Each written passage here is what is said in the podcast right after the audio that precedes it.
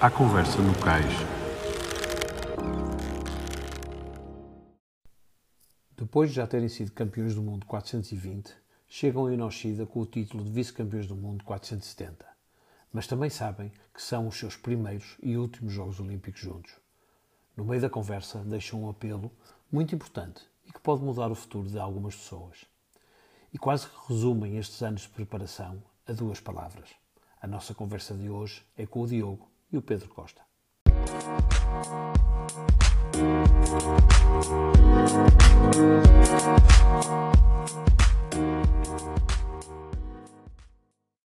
Bem-vindos à Conversa no Cais, o podcast do LX Sailing. Eu sou o Rodrigo Moreira Rato e, como habitualmente, tenho David Andrade, jornalista do Público, aqui comigo. E hoje a nossa conversa vai ser com o Diogo e Pedro Costa. Olá a todos, olá David, olá Rodrigo. Yeah. Uh, obrigado pelo convite primeiro. E levamos muita roupa primeiro. muita roupa uh, do Comitê Olímpico, principalmente, mas também do mar. Uh, muita comida. Eu ontem tive a fora comida na mala, muitas barras energéticas, porque não vamos poder comprar nada lá. E muita esperança vai connosco, mas também vai na mala. e, e vocês sentem que na mala vão, vão muitos milhões de portugueses convosco? Sim, sim, na mala, no barco, em todo lado. Vai muita esperança, muitos portugueses e no barco fisicamente vamos só os dois, mas, mas sabemos que estão, estão, estão muitos milhões de portugueses uh, connosco também. Olha, Pedro, agora para ti, hum. diz-me cá uma coisa, isto é mais em, quase em jeito de brincadeira ou mais a sério. Serem os mais novos da frota é uma responsabilidade ou uma boa justificação caso alguma coisa corra menos bem? Sim, olá a todos. Uh, sim, isso até devia, devia ser o Diogo, porque o Diogo é realmente o mais novo da frota. Eu tenho outros que são da mesma idade que eu. Mas espera aí, mas tu és mais responsável, por isso não vamos pôr a carga no puto. Não vamos pôr essa responsabilidade da resposta no puto, vamos deixar aqui o gajo. Não, acho que acho, somos, somos estreantes nestes, nestes Jogos Olímpicos e e acho que o facto de sermos uh, os mais novos e só, só nos uh, faz ver que provavelmente, e esperamos que assim seja, temos muito futuro pela frente. Um, eh, e sobre o aspecto dos resultados, acho que fizemos uma preparação, uma boa preparação, fizemos tudo o que podíamos, uh, temos bom material e acho que infelizmente nem a idade nem outras coisas uh, são uma desculpa, quer dizer, nós vamos fazer o nosso melhor e se assim, se isso for suficiente, vamos ter um bom resultado e infelizmente é desporto, se os outros forem melhores do que nós, uh, não é por, por, falta de idade ou, ou, assim, não há desculpas para os Jogos Olímpicos. Mas uh, olhando, olhando para, para, esse resultado e para, para, os outros que podem ou não ser melhores, uh, em princípio os, os mais fortes de, deverão ser os franceses, os suecos, os espanhóis, os australianos, eventualmente neozelandeses, mas há, há alguém que se destaque, há assim uns favoritos principais ou alguém que alguma, algum, alguma tripulação que vocês eh, acham que, que pode surpreender? Sim, acho que com certeza os mesmos que disse, os suecos, os espanhóis, os australianos, uh, os neozelandeses também no europeu se destacaram. Uh, claro que nós torcemos pelos da casa e, e, se houver algum que nos ganhe e que ganhe os Jogos Olímpicos, queremos que seja os espanhóis em primeiro e os suecos em segundo, um, porque são com quem nós treinamos durante todo o ano e foram quem, nos mais, quem mais nos ajudaram. Eu, eu acho com um vento mais fraco, ou seja, até não sei, diria 12 nós, uh, por aí acho que temos uh, boas, boas uh, condições, ou seja, temos boa velocidade. Quando começa o pumping, também ultimamente o que vimos no Mundial e no Europeu também, que tínhamos boa condição física e que estávamos a aguentar-nos bem, e portanto acho que essa condição de pouco vento pode, pode ser boa para nós. E, e agora se perguntava ao Diogo, mas ainda falando sobre as condições lá que, que, toda a gente diz que aquilo é um bocado imprevisível, ou seja, tanto pode estar muito vento como não haver vento nenhum. Provavelmente vamos no dia, do, no dia da regata de manhã chegar e encarar o que, o que houver no campo de regatas uh, com, com concentração e tentar tirar o melhor de cada dia, seja as condições uh, as que forem. Mas, mas vocês têm condições preferidas? queremos ir, eh, ou seja, não vamos olhar a essas condições como um problema ou essa incerteza. Uma das grandes esperanças do desporto português para os Jogos Olímpicos de Tóquio. Começando pelo Diogo. Diogo, o que é que vocês levam na mala para Tóquio? Acho que é a imprevisibilidade do pouco vento, que no pouco vento às vezes as coisas, no Japão, por exemplo, quando há pouco vento, normalmente é vento de terra, e isso torna-se muito imprevisível eh, os saltos de vento, as mudanças de direção, as mudanças de intensidade, isso aí não joga a favor nem de nós, nem de qualquer, eh, nem de qualquer velejador, é um bocado mais, eh, é preciso ter sorte, é preciso... É, é sorte, é muita sorte, os saltos de vento e tudo isso é, é um bocadinho uma lotaria. Né? Quem, quem é velejador sabe que às vezes também a sorte ajuda até a sorte ajuda. Vocês foram campeão do mundo 420 e segundos no Mundial de 470. Agora, Uh, acho que um resultado em si, como uma medalha, ou uns cinco primeiros, ou um diploma, uh, é uma coisa um bocadinho difícil de dizer, porque depende muito das condições de vento, depende muito de muita coisa. Uh, mas para já, o nosso objetivo principal é os 10 primeiros, é entrar na medal, e era o que eu dizia anteontem. Acho que se, não, se, se tivermos uma posição de medalhas, não vamos deixar passar ninguém. Mas primeiro, o primeiro objetivo é os 10 primeiros e acho que é o objetivo mais uh, realista. E, mas ainda, ainda para ti, Diogo, mas vocês chegarem a Tóquio com, com estes bons resultados e, e com, ou seja, mostraram aos vossos rivais que, que podem lutar por ganhar, para, para vocês isso é uma, é uma motivação ou é uma pressão? É uma motivação, é uma motivação e é como tipo um statement, dizer que nós também somos capazes uh, e, e não são, somos mais novos, mas nós também somos capazes. Porque a primeira data prevista que tínhamos para ir para o Japão era dia 15 de maio, então consegui perceber como é que fazíamos as coisas chegar a tempo e, e que coisas, uh, que material e como preparar tudo, porque não tínhamos isso preparado. Depois, quando conseguirmos, quando conseguimos acabar de preparar isso concentramos-nos mais nos treinos, uh, tentamos afinar alguns uh, detalhes de última hora, algumas coisas que ainda podíamos melhorar, coisas que vimos no, no europeu a seguir ao Mundial, que infelizmente não nos correu muito bem. Um, e ainda fomos outra vez treinar com o, com o nosso grupo de treino habitual, os suecos e, o, e os espanhóis. Um, e e depois agora ultimamente fizemos mesmo agora nos últimos treinos mais uma coisa tipo team building com os nossos treinadores onde treinamos uh, todos os dias mas também fizemos algumas atividades uh, que nos permitiram juntar um bocado a nossa equipa uh, com eles porque no Japão vamos viver momentos sérios bastante sérios os quatro juntos e e é preciso haver muita união entre mim e o Diogo também. De lutar convosco. E para nós, claro, internamente é uma motivação muito grande e, e é, não joga com pressão, é, mas joga com motivação, sim. Ó oh Pedro, sim? Como, é que foi, como é que foi a vossa preparação após o Mundial? Como é que foi, digamos, as vossas rotinas, os vossos, o que é que fizeram após o Mundial? Isso foi a, a última vez que, que, me fizeste essa pergunta foi quando estávamos a comentar a Copa América e Exatamente. estávamos numa fase muito complicada do, da logística e do material. Exatamente. Essa primeira fase foi, foi muito difícil conseguir perceber, fazer algumas ações, eh, que temos feito ações muito giras esta semana e, e na segunda-feira vamos para, para os Jogos Olímpicos.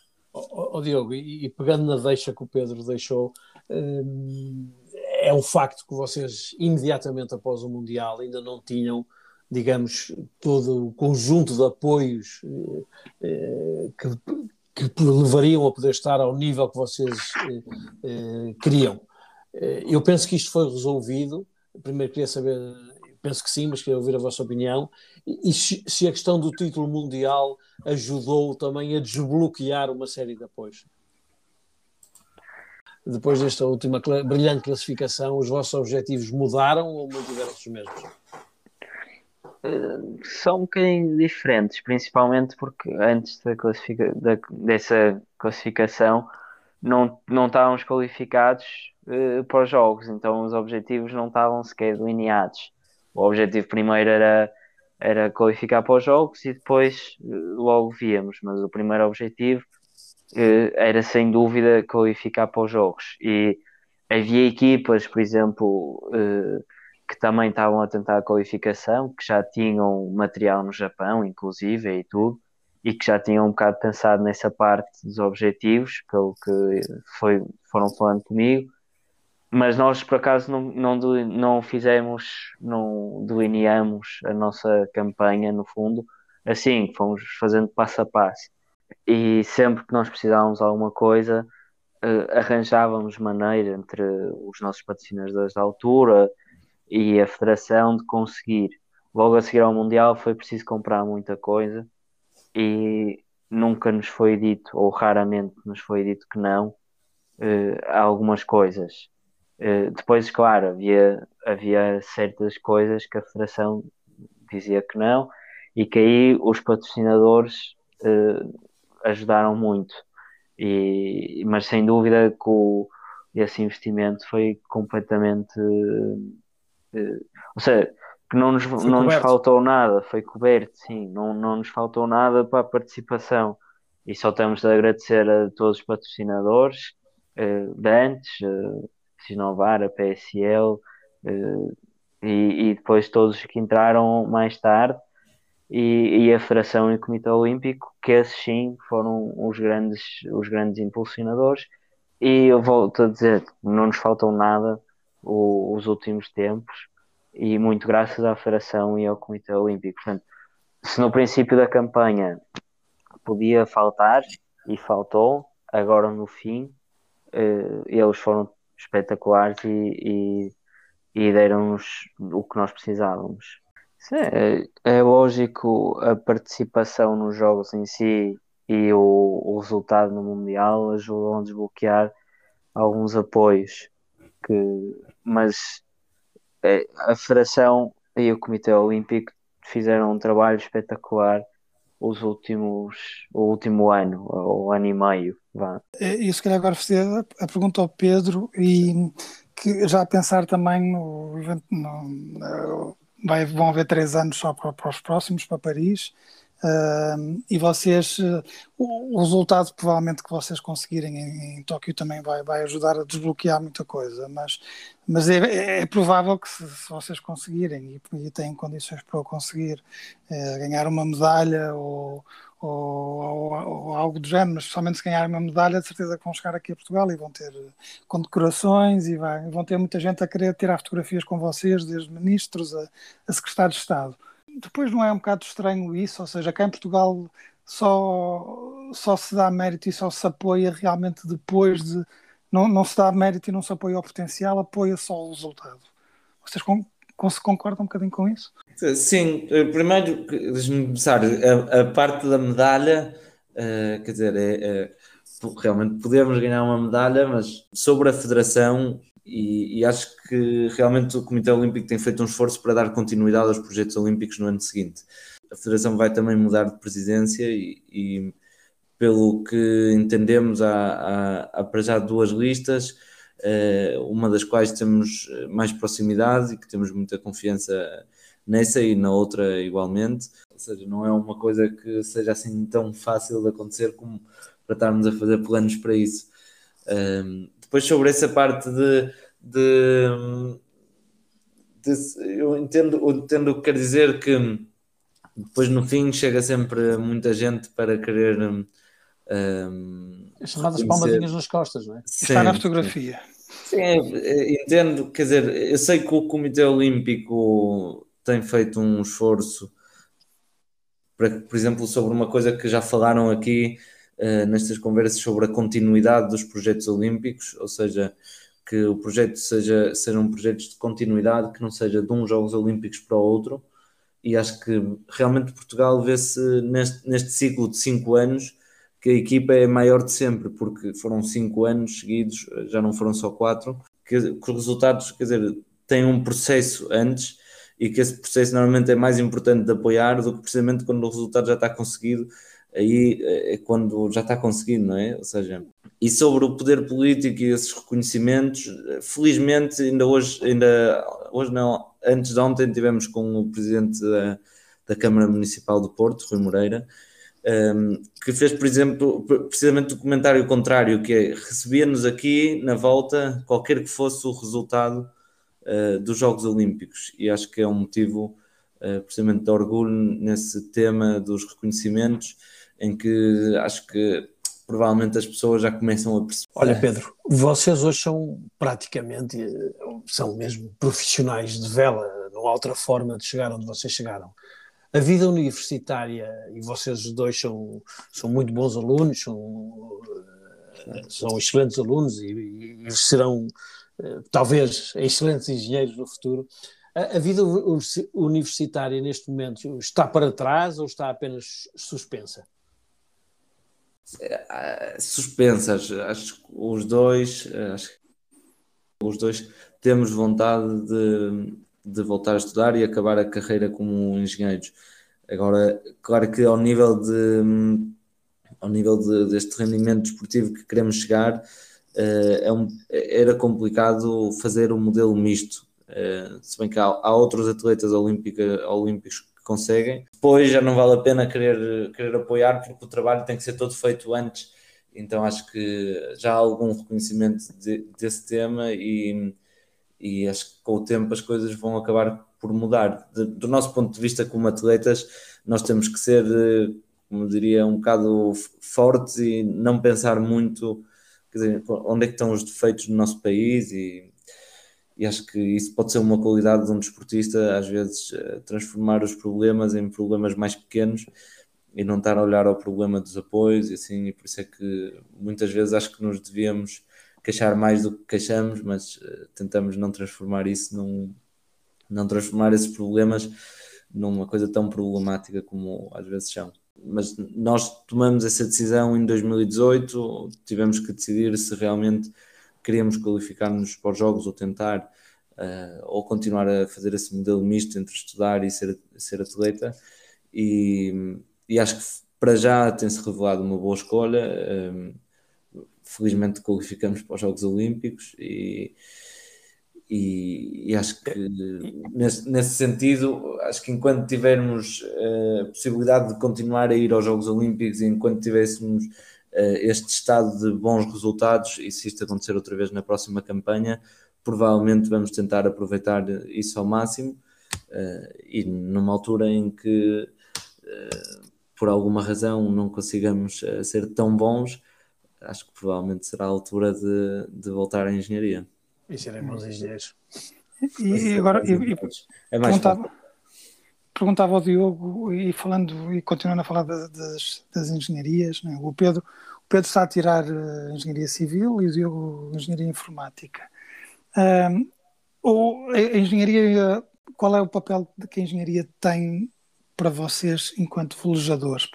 Envolve uma série de cálculos, uh, raciocínio, uh, rigor, tem, alguma, tem algum papel? Ou seja, dá-vos dá, dá uma ajuda? Tem um papel importante, tem um papel importante. Eh, desde, desde esses cálculos, de, talvez a engenharia civil, com mais mecânica e tudo, ser um bocadinho mais parecido, ou usarmos um bocadinho mais do que a informática, mas tem tudo a ver. E usamos muito não, talvez não as fórmulas que aprendemos diretamente na faculdade, mas principalmente o, pensamento crítico. Uh, acho que é uma coisa que, que usamos muito e é uma coisa que se vai aprendendo, quer na faculdade, quer na escola. E o pensamento crítico de um engenheiro, uh, a perfeição também é uma coisa, ter todos os cabos perfeitos, ter todos os cabos da medida certa que é uma coisa que se calhar teríamos, mas às tantas pensamento e a, a, a forma de estudo do engenheiro e tudo fez-nos talvez envergar mais para esse caminho, ter tudo o, o máximo, ou seja, o máximo coisas possíveis, perfeitas, e, e acho que a engenharia eh, ajuda muito, eh, porque nós também trabalhamos muito com física, isto é um outra vertente, trabalhamos muito com a física, subir mais o batalhão, o que é que faz, e entender as coisas teoricamente a falar em terra é fácil, mas depois na água ter a percepção uh, de o que é que eu faço o patilhão uh, subir mais, o que é que faço descer, se cair mais o mastro ou não. Temos imensas coisas que a engenharia ajuda bastante e depois na escolha de material, uh, na medição do material também ajuda bastante. Sinceramente, ser engenheiros ajuda bastante. Aliás, a maior parte das pessoas contratam engenheiros uh, para fazer certo tipo de trabalhos. Nós não fazemos esse tipo de trabalhos e não contratamos engenheiros, mas por outro lado temos um bocadinho esta parte que nos ajuda bastante. Já são, já são. Ó oh, oh, oh, Diogo, um, mudando aqui agora um bocadinho, um bocadinho a área, a, a, a, reformulação das classes olímpicas acho que nunca tínhamos dito, é a primeira vez que dizemos assim em público, mas acho que toda a gente já sabia. Como é que vocês estão a olhar para esta situação?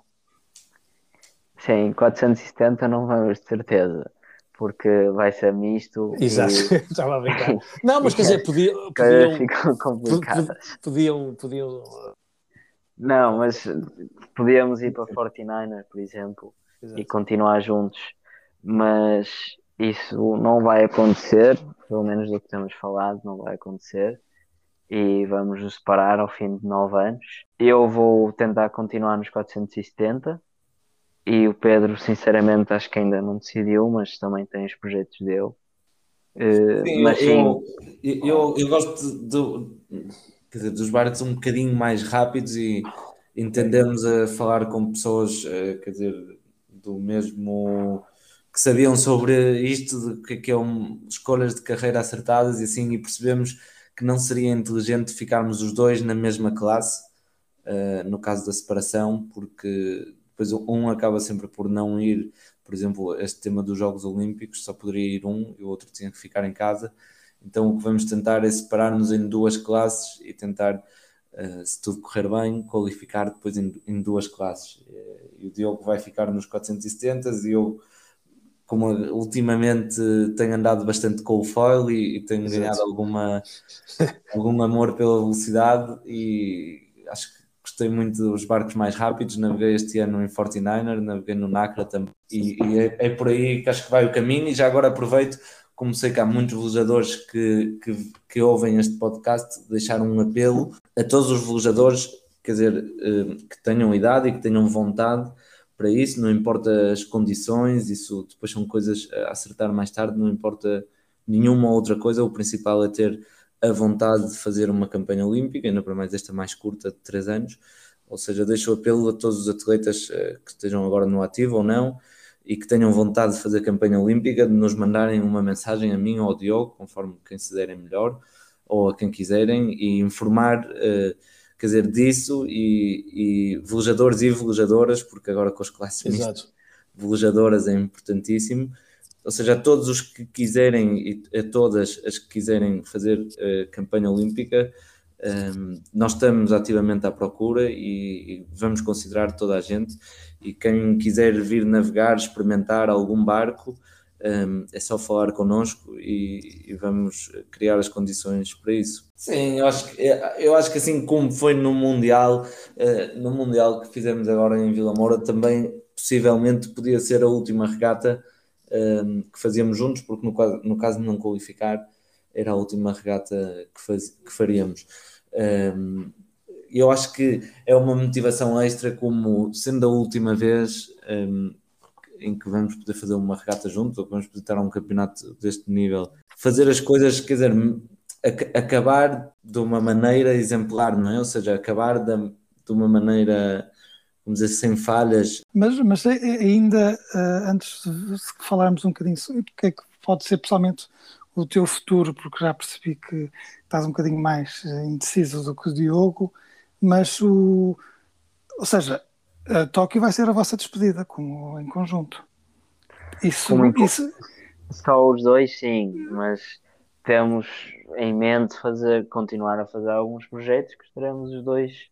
Os assim, uma competição, mas uma competição a série de peso vai ser a despedida. Sim, Isso, isso, isso dá-vos, isso dá-vos, isso vai-vos dar, imagino, uma motivação maior, não é? ou seja, uma equipa um- em conjunto com dois barcos, ou seja, vamos manter a equipa 21, as redes sociais, os patrocinadores, vamos tentar manter, neste caso, com dois barcos e com mais duas pessoas. e para já ainda não sabemos quem são, daí deixar o, o apelo. E, e se provavelmente até se conseguíssemos que essa equipa 21 se estendesse a mais pessoas, eh, seria, seria espetacular. No, no- fundo, é, é quase uma gestão conjunta de projetos diferentes. Ó ó, ó, ó, ó, ó, ó, Pedro, mas para acabar em ti, tu falaste em, em 49ers e, e ou seja, e, e- e levar o, o último campeonato como o último campeonato da nossa dupla como um momento mais forte da nossa de todo o tempo que fizemos equipa até agora. Então acho que é mais ou menos esse o, o sentimento que, que levamos de, de acabar em beleza, mais ou menos, eh, como diriam acho que são os brasileiros, e, e, e- e acho que é por e depois esperemos voltar a fazer campeonato juntos. Provavelmente vamos continuar com muitas coisas em conjunto, nomeadamente estamos a pensar que mesmo que separemos os barcos, vamos continuar com uma equipa. nós vemos hoje em dia que o, os miúdos mais novos, não é? Cada vez mais eh, 29ers, Wasps, Moths, por aí, quer dizer, vocês ainda apanharam, são, de uma, são muito novos, mas são de uma geração ainda um bocadinho anterior a, a isto, Estão- quer dizer, estão mesmo ali na fronteira, mas realmente, se, se houver hipótese, se houver eh, verbas e meios, tu e eh, o NACRA, serias mais para o NACRA ou mais para o 49ers? ehm, Ou, ou, ou, ou, ou como o Tomás Pires Lima, quer dizer, também o kite com foil, quer dizer, mas acho que sim. aí, aí não, não é? Mas, mas Bom. eh, entre NACRA e 49er, eh, em condições perfeitas, qual seria o teu sonho, digamos? Ok, então o- entre os dois barcos, os dois barcos, eu gosto muito dos dois barcos. O Nacra tem foils, ok? E pronto, os foils é uma, é uma coisa que eu gosto muito e que aproxima o Nacra eh, das classes e dos circuitos de topo da vela mundial, da Copa América, do CLGP. E, e portanto, eu acho que é mais interessante, apesar de gostar muito também do 49er. Um, a questão depois para o projeto olímpico é que há mais fatores em conta e, e- e também conta muito a tripulação. Eu acho que é nesta altura mais fácil constituir uma tripulação de 49er do que, uh, infelizmente, encontrar uma rapariga para o NACRA. Quer dizer, que eu espero que consiga fazer isso depois dos Jogos Olímpicos. Dos Jogos Olímpicos vamos ter um período onde vamos tentar experimentar navegar com várias pessoas. Acho que o Diogo também vai fazer o mesmo. E nessa altura espero eu conseguir encontrar uma tripulação para o, para o NACRA. E acho que a resposta à pergunta vai para o NACRA. Ó Diogo, muitas pessoas não imaginam. eh, eu vou utilizar o que vocês tiveram que abdicar para chegar onde chegaram. Eu sei que vocês não foi abdicar, foi uma opção, mas queres explicar um bocadinho às pessoas realmente o, o que é que uma campanha significa em termos das coisas que se tem que deixar de fazer para conseguir ser o- dos melhores do mundo, eh, neste caso na vossa classe? Uma campanha, se eu tivesse de pôr uma palavra, ou vá duas, é disponibilidade e, e dedicação. E só isso acho que diz tudo. Eh, Sinceramente, pelo menos no último ano e meio de treino, ou ano de treino, eh, acho que a dedicação e a disponibilidade foram eh, as nossas únicas duas palavras. É não pensar em mais nada sem ser isto, quase. É, Ligam-nos e dizem temos um estágio na próxima semana e tens de ir para o estágio. Ou seja, no fundo é abdicar de quase tudo e eh, sem ser isto, é viver único e exclusivamente para isto, quase.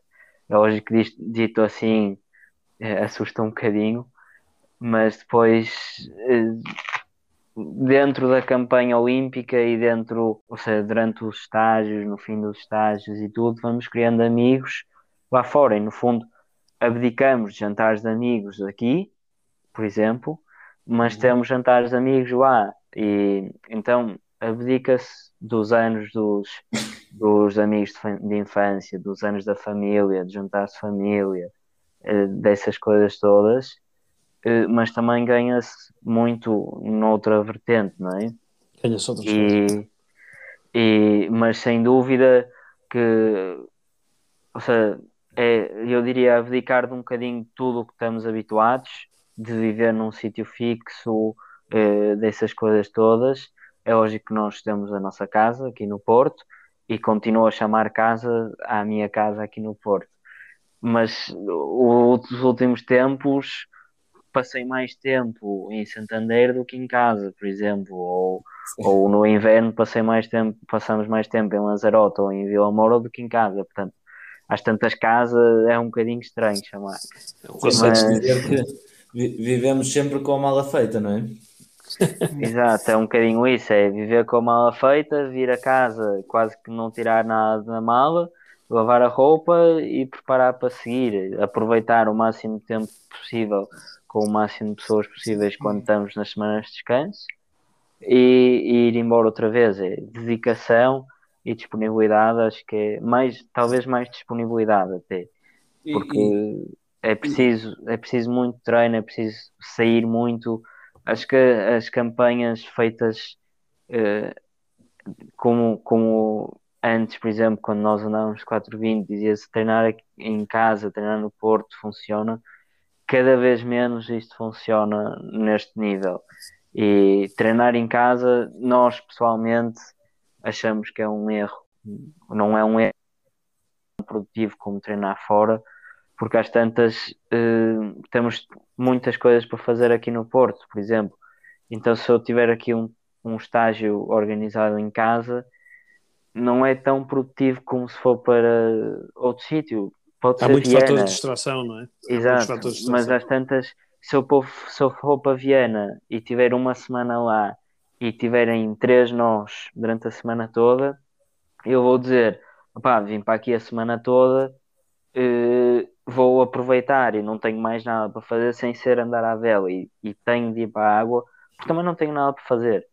E às tantas, se eu estiver aqui no Porto, ao quarto dia digo, oh, foi três nós, já treinei três dias antes, isto nunca, nunca se apanha isto nas regatas, por isso, olha, vou preciso de ir uh, à Decathlon, vou à Decathlon, preciso de ir, sabe? Então, mas eu nunca... acho que não assustes porque vale a pena, não é?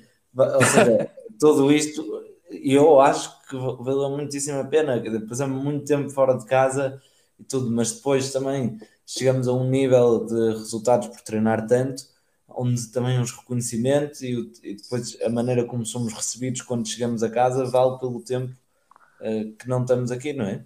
Sim, é lógico, vale, vale a pena todo o esforço, acho que todo o esforço que fizemos. Vocês não se arrependem de nada, não há um momento de arrependimento. Não. E eu acho não. que eu gostava de poder ter treinado, sobretudo um sentimento, quer dizer, de missão um, realizada, não é? Ou seja, nós vamos a Tóquio, uh, não sabemos. Uh, bem como é que vai ser, como é que vão ser os resultados, qual vai ser a nossa performance. A única coisa que, que levamos daqui, que é o mesmo que esperamos trazer, é esse sentimento de realização de que fomos a Tóquio, fizemos até agora uma preparação uh, ótima, conseguimos uh, as coisas que pretendíamos e, e trabalhamos muito bem. E agora em Tóquio queremos estar muito concentrados e dar o nosso melhor, dar o nosso máximo a cada momento, aproveitar todas as oportunidades e quando voltarmos, ou seja, quando isto tudo para ao fim dos Jogos Olímpicos, poder olhar para trás e dizer, opá, ok, o resultado foi muito bom ou o resultado não foi assim tão bom. O resultado é sempre bom, porque vocês já foram aos jogos, não é? Só ir aos Sim, jogos, mas... só ir aos jogos é excepcional. As pessoas não podem esquecer disso. Sim, só poder... o facto de estarem nos jogos é extraordinário. Há, há, há... Vocês têm muitas dezenas de parceiros de treino, de equipas e isso, que ficaram pelo caminho. Quer dizer, as pessoas. Ir aos, o facto de ir aos jogos é, é algo extraordinário, não é? Há tantos sim, países, tantos bons jogadores. É só isso, quer dizer, é uma elite. É, é, só isso é tão difícil que às vezes nós desvalorizamos isto. Ah, não conseguiram ir aos jogos. Como se fosse fácil ir aos jogos, não é? Sim, então na vela, uh, na vela há algum. É cada vez mais difícil. Atrás que eram, por exemplo, no 470, 36 participantes nos jogos, agora são 19, acho mais o país organizador, é. portanto 20. Não, 19, 19. 19, com o país organizador. Portanto, são 18. Exato, são 18 mais depois as vagas continentais, portanto há vagas que nós nem sequer temos acesso, por isso na realidade vagas que temos acesso são 15. Uh, Portanto, e ainda por cima vocês estão na Europa, que é um problema ultra competitivo, não é? Sim, Sim, portanto, Sim não é preciso, não, é, não, não devemos esquecer que ficar pessoas como os húngaros que ficaram em sétimo no, ou oitavo no Mundial, que nós ficamos em segundo, os suíços que ficaram em quarto no Europeu, que foi disputado dois meses ou um mês a seguir ao Mundial, os alemães que eram, são dos, eram das tripulações mais competitivas com vento forte. E esses todos ficaram fora, os austríacos ficaram em terceiro no Mundial de 2017. Todos, todos esses fora. ficaram fora. É, é preciso ter esta noção que é, ou seja, há imensas tripulações com um, com um nível espetacular que ficaram fora e, e realmente é, é, é, um, é ótimo ir aos jogos uh, por si só. É? Sim, sim.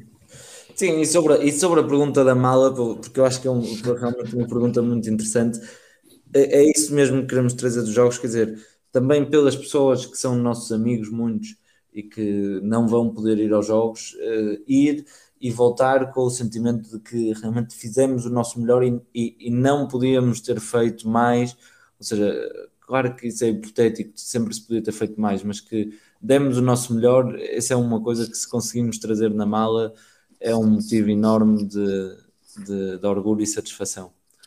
Diogo e Pedro, olhem, vocês para nós são uns campeões, só pelo facto de irem aos jogos. Eh, eu, da minha parte, vou estar na RTP a comentar a vela nos jogos e ah, só espero que vocês me deixem completamente sem voz epá, durante as regatas de qualificação e já eh, quase sem falar na Medal Race. Isso seria para mim uma alegria tremenda. Epá, muito obrigado pelo vosso tempo, vocês estão mesmo já a fechar a mala eh, para ir para o Japão e contem connosco e vamos voltar a falar para depois saber como é que é o futuro. Obrigado e obrigado, até um dia destes. Obrigado. Obrigado. Boa sorte. Obrigado. nesse, nesses, uh, nesses sacrifícios e esse empenho todo que vocês eh, tiveram nos últimos anos e que levaram a passar muito tempo fora, mais tempo fora do que em casa, como disseram, eu, eu, imagino que, é que seja que, que, tenha sido também para tentar concretizar o sonho de qualquer desportista, que é estar nos Jogos Olímpicos. Uh, no entanto, vocês vão ter a vossa estreia nos Jogos Olímpicos num contexto que ninguém imaginava que pudesse acontecer, no meio de uma pandemia, e como, como penso que foi o Pedro que disse no início da conversa, vocês nem sequer vão poder comprar comida no Japão e aquilo vai ser, vocês vão estar enfiados numa bolha, uh, não vai haver aquele espírito que normalmente há numa aldeia olímpica, que faz parte do, do encanto também dos Jogos Olímpicos.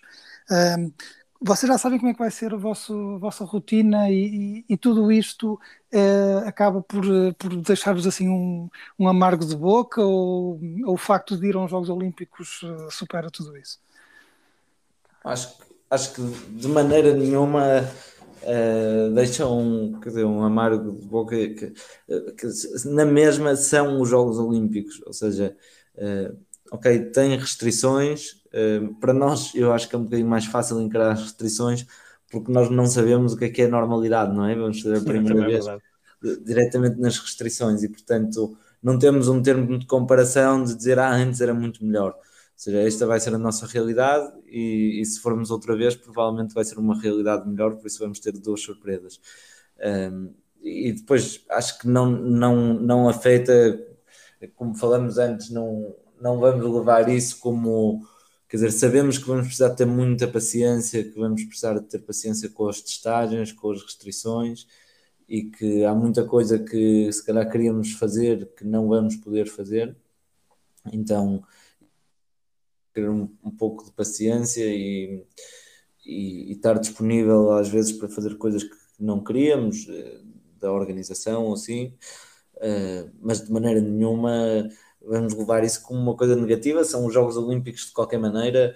Parece que há uma, uma hipótese de ir à cerimónia de abertura e estamos a fazer tudo para poder ir à cerimónia de abertura em Tóquio que eu acho que é uma parte muito importante dos Jogos Olímpicos. Deve ser mágico, não é? É uma parte sim. mágica, não é? Uma coisa que a pessoa sonha a vida toda, olha para aquilo e deslumbra-se, não é? A pessoa está sim, em casa, sim. cresce a ver aquilo e, é sempre deslumbrante, não é? Sim, e acho que o Diogo também quer ir e acho que o Diogo tem mais ou menos a mesma interpretação sobre isto. Sim, não, não queremos que... ser uma coisa negativa. Sim, só que acho que essa parte do deslumbre até talvez pode ser um bocadinho positivo Muita gente fala do deslumbre dos jogos e o que é que é viver os jogos e, e é uma não vai acontecer tanto, não é? Portanto, muita gente fala, os estreantes têm esta parte difícil que é o deslumbre, os jornalistas todos e tudo o que nós não estamos habituados eh, nos jogos acontece, não é?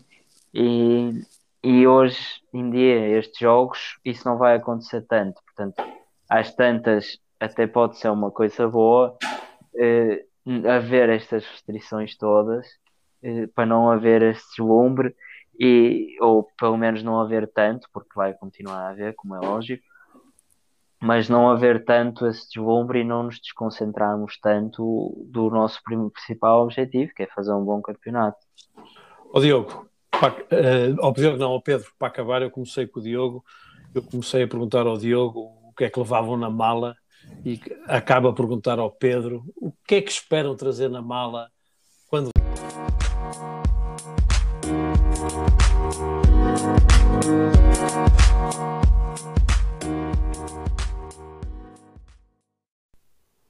E assim chegamos ao final de mais um episódio do A Conversa no Cais.